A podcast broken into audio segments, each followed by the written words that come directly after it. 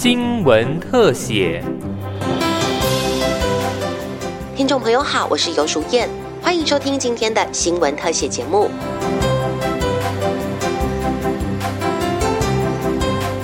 台湾经济研究院日前邀集学者专家举办二零二二亚洲政经景气展望研讨会，在会中指出，二零二二年一开始，RCEP 正式生效，展开了亚太经贸整合新局。而且随着各国冲高疫苗覆盖率，朝向与病毒共存，亚洲也重拾经济动能与活力。然而，俄乌爆发军事冲突，抛出了今年金融市场第一波考题，增添美国和欧洲通膨压力和全球经济复苏不确定性。台湾经济研究院景气预测中心主任孙明德指出，在这机会与风险并存的一年，地缘政治无疑将牵动政经变局。今年冲击全世界还有亚洲经济的三大议题，分别是俄乌的政局、疫情的发展，还有联准会的金融政策。我们知道，今年开始，俄乌的战局影响了全世界原物料还有金融市场的波动。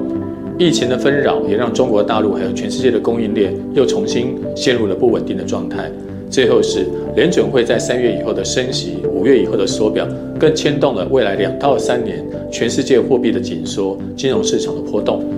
在各种经济挑战中，与民众生活息息相关的，莫过于通膨的隐忧。根据美国劳动部数据显示，美国五月消费者物价指数年增百分之八点六，创下近四十年新高。拜登政府尝试多项措施来降低物价，美国联准会更是直接采取循环升息的手段来抑制通膨。各界期望俄乌战争结束后，通膨压力能够有所舒缓。不过，孙明德主任分析。在四大长期因素影响下，物价回去的速度不会那么快。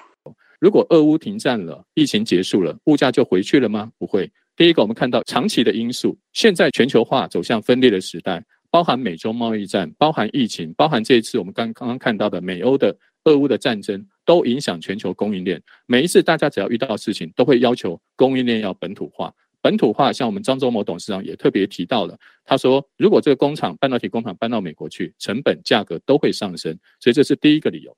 第二个理由是绿色的通膨，任何东西只要扯到绿色，用绿电或者是环保材质，目前还都比较贵，因为产量还没有那么大，所以呢，减碳的代价也会造成能源的短缺或者是价格的高涨。第三个是很多国家的财政不断的扩张，而且货币政策易宽难紧，美国从疫情之前，它的联准会资产规模四点五兆，到现在九兆，即使现在开始缩表，也只能缩到六兆，也回不到过去了。所以这些都是未来通膨长期的因素。各位可能就不要觉得说疫情之后物价可以很快的大跌，可能还要再稍微忍耐一下，因为还有一些其他的长期因素依然存在。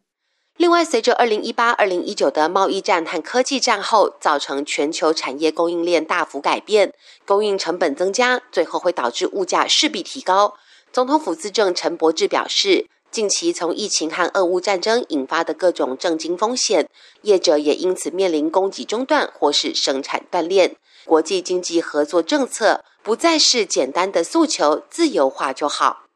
在新的国际情势之下，我们要有新的战略，因为过去是一个全球自由化的时代，自由化就是战略，而自由化就是政府各种事情尽量不要管。所以，没有什么战略可言。只要自由化，让那些独裁国家参与国际经济，然后他们经济发展，然后他们就会民主化。现在大家知道，不能盲目自由化。那但是不盲目自由化要怎么办呢？这里面就要有一些比较复杂的战略思考。陈柏志指出，各国国际布局过往把重点放在生产成本和价格，现在则开始重视安全和公平。未来国际合作的战略思考之一，就是要和产业上比较可能有合作关系的国家发展更可信赖的关系，也要和这些可信赖国家共同思考资源、技术和产业的公平合理移动。而政府最重要的角色，就是要强化对相关国家政治、经济、文化的综合研究，掌握国际经济合作的变化，让政策规划更具有整体的战略思考。